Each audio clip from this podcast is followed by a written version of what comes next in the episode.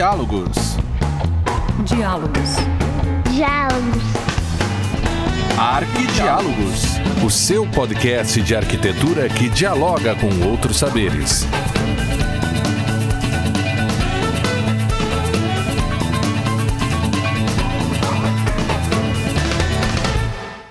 Olá! Sejam bem-vindos ao Arquidiálogos desta semana. Eu sou Nilza Colombo e hoje apresento um novo formato de episódio do nosso podcast. A partir dessa semana, o Arquidiálogos também apresentará alguns episódios com notícias, dicas, atualidades, reflexões. Essa nova forma de diálogo é fruto de sugestões que você deixou lá no direct do Instagram. A ideia é debater algum assunto que esteja em conexão com a arquitetura e também com você.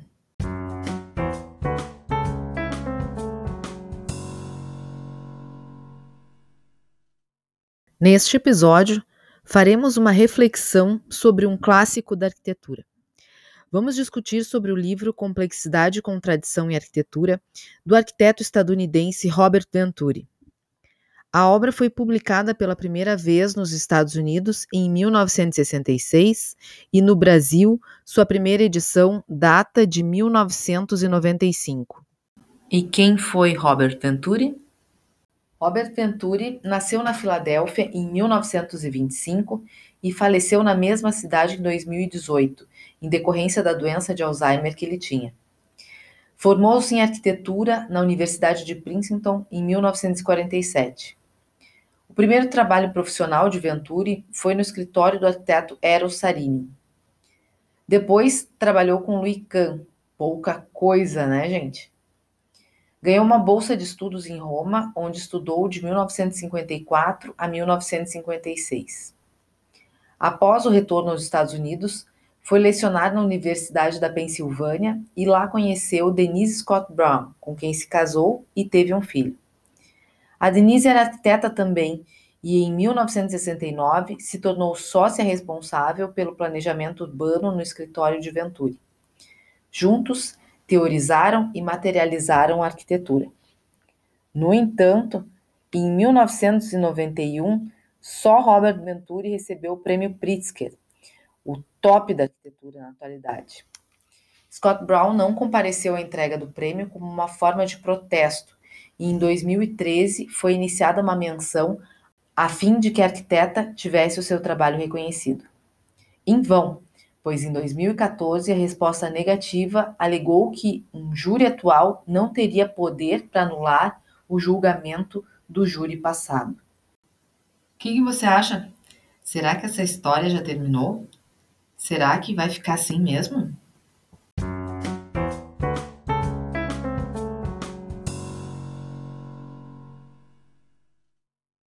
Sobre o livro, a minha ideia aqui nesse bate-papo com vocês não é contar o livro. Quero que vocês fiquem com um gostinho e, de fato, vão à biblioteca, vão lá e leiam o livro, porque ele é muito esclarecedor muitos pontos, mas a minha ideia é fazer com que a gente levante alguns pontos. Tá? Então, vamos questionar algumas situações, mas não deixem de ir à fonte primária.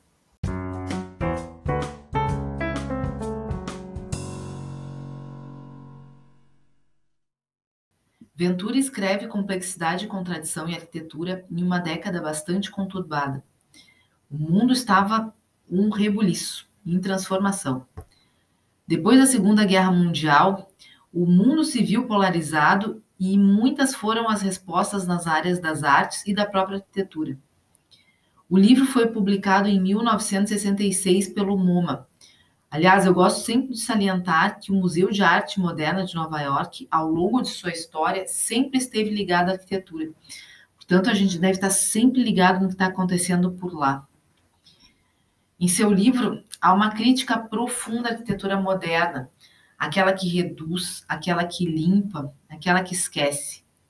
Esquece o passado, esquece o ornamento, esquece a complexidade das edificações e das próprias cidades.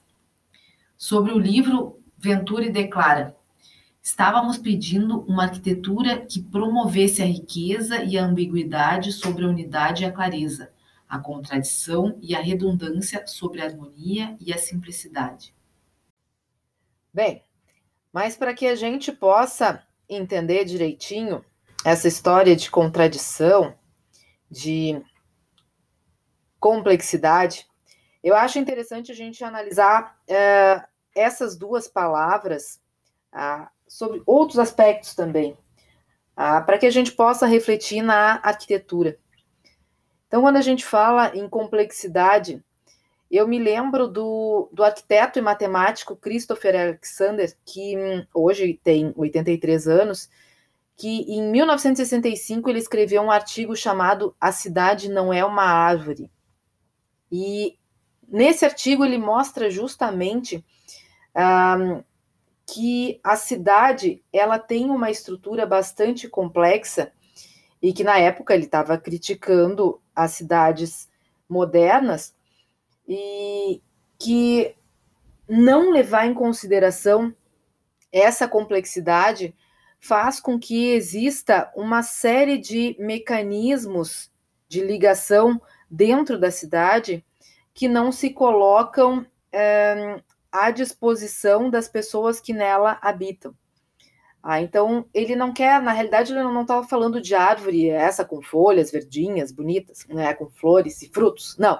Ele está falando na árvore como uma estrutura. Lembre-se que, que ele é matemático, né, então ele tem também uma outra visão, não só o, do, do urbanismo, mas ele tem essas ligações que uh, resultam em diagramas e enfim, e ele desenha. Uh, esses vários uh, aspectos da cidade que são importantes quando se leva em consideração a complexidade. Ah, então, ele coloca quando grupos de pessoas na base da sociedade ah, falam só entre si ah, e não se comunicam com as demais, né, várias são as informações que chegam lá em cima em quem está gerindo a cidade, em quem está comandando a cidade.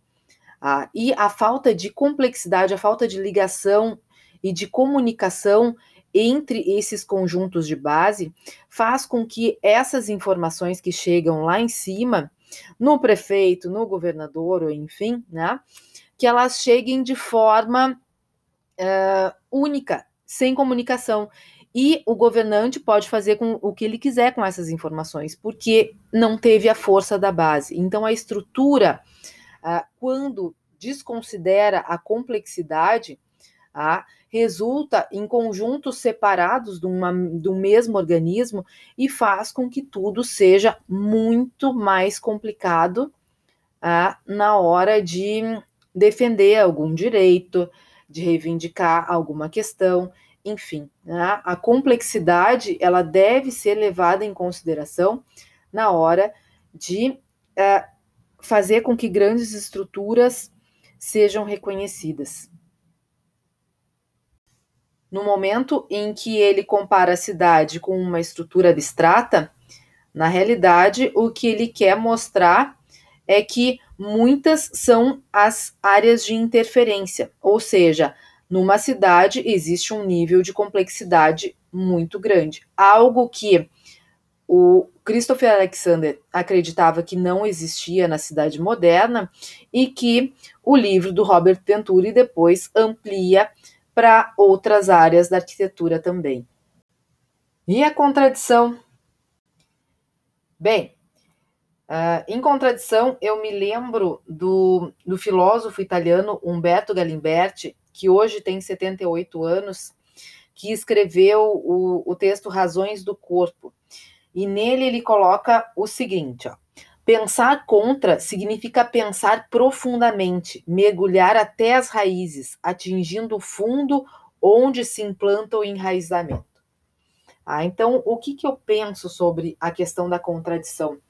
Ah, que o, o Robert Venturi, ele, de fato, ele esmiuçou ah, ah, os vários um, pontos históricos em que a arquitetura viveu no Ocidente, e ao longo do seu livro ele foi é, munindo o leitor de uma série de elementos ah, que mostram aonde essa contradição foi benéfica na arquitetura.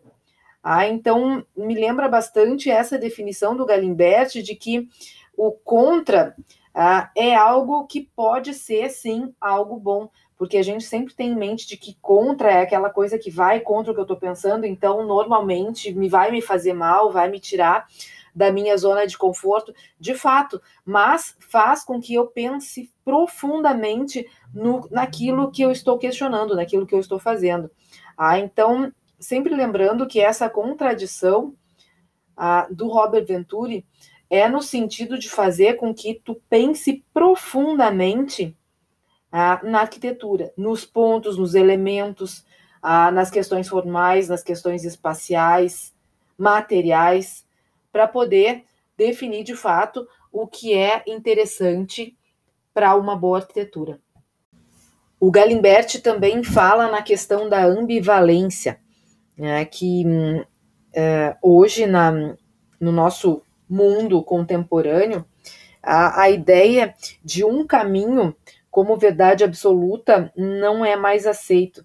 Né? A ambivalência é aquela situação em que duas verdades podem conviver de uma forma harmônica. Ah, então, uh, também é interessante a gente pensar nesse sentido, porque entra a contradição. Ah, nem sempre dois pontos que estão uh, opostos, ah, ou que se contradizem, ou que não pensam da mesma forma, nem sempre uh, um está certo e o outro está errado. Então, a questão da ambivalência do Galimberti é bem importante para a gente pensar também na nossa estrutura arquitetônica e urbana. O Robert Venturi, então, no seu livro, ele tem uma crítica bem forte, bem contundente à arquitetura moderna, e ele já inicia no primeiro capítulo uh, com a questão arquitetura não direta, um suave manifesto. Bom, para quem leu esse suave manifesto, viu que de suave não tem nada.